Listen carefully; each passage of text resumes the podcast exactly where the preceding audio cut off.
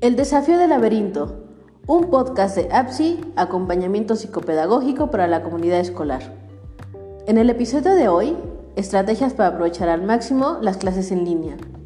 Te saluda con gusto María Elena Dávila Mejía. Juan Carlos es un alumno de 26 años, papá de una niña de 6 años. Se comenzó a estresar por cómo le iba a hacer para que su hija estudiara y claro, un día de repente nos dijeron que debíamos quedarnos en casa, ya que había un virus afectando a las personas. Uno de los lugares que tuvo que cerrar sus puertas fue la escuela.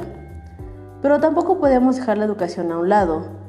Lo que tuvimos que hacer fue adaptarnos a esta nueva situación. Pero nadie nos orientó sobre esta nueva realidad. Por eso es importante mencionar las estrategias que nos pueden ayudar. ¿Están listos? Vamos a encontrar el camino juntos.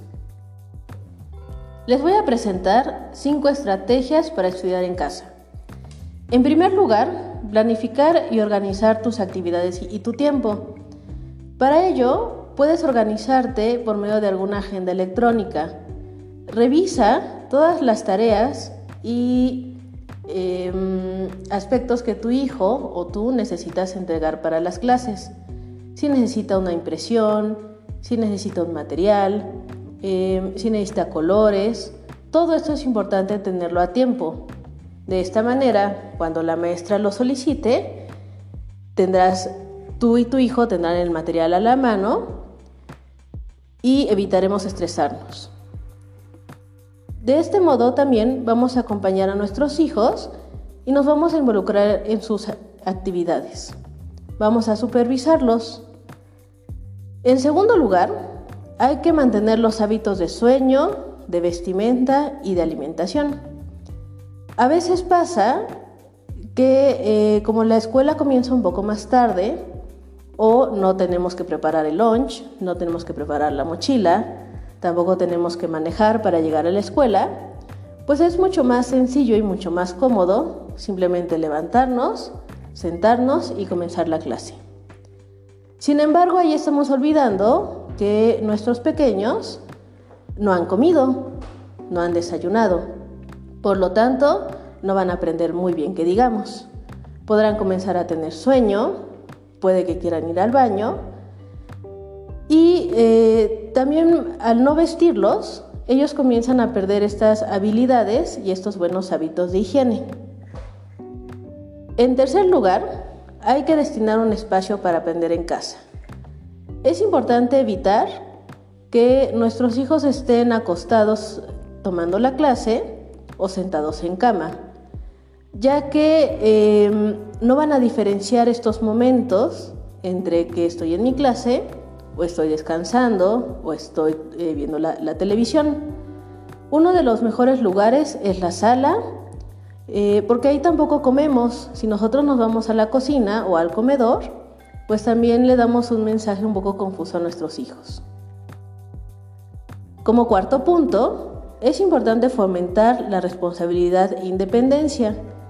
A veces por la prisa, eh, como papás queremos ayudar a nuestros hijos, anotamos su nombre en la libreta, sacamos su libreta, le damos el lápiz, le damos el libro y es lo único que tiene que hacer es estar sentado y estirar la mano, recibir el libro y trabajar.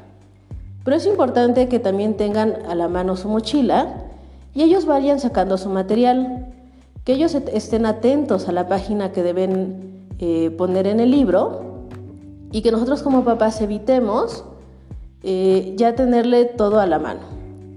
Eh, si ellos tampoco han, entendido algún tema que la maestra está dando, darles esa independencia para que pregunten y eh, puedan resolver sus dudas directamente con la maestra. El quinto punto, muy importante, es cuidar la salud emocional. A veces, eh, bajo esta misma situación de estrés, más allá que lograr que nuestros hijos quieran aprender, podemos fomentar un miedo a aprender. ¿Por qué? Porque el momento de la clase puede ir acompañado de gritos, puede ir acompañando, acompañado de miradas fijas, puede ir acompañado de golpes Y más allá de que ellos quieran aprender, quieran hacerse a un lado y evitar la escuela. Muy bien, esto sería todo. Espero que estas estrategias te sirvan y puedas aplicarlas en tu siguiente clase en línea.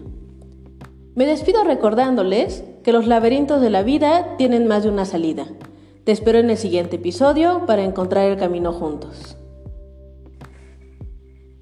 Esto fue un podcast de APSI Acompañamiento Psicopedagógico.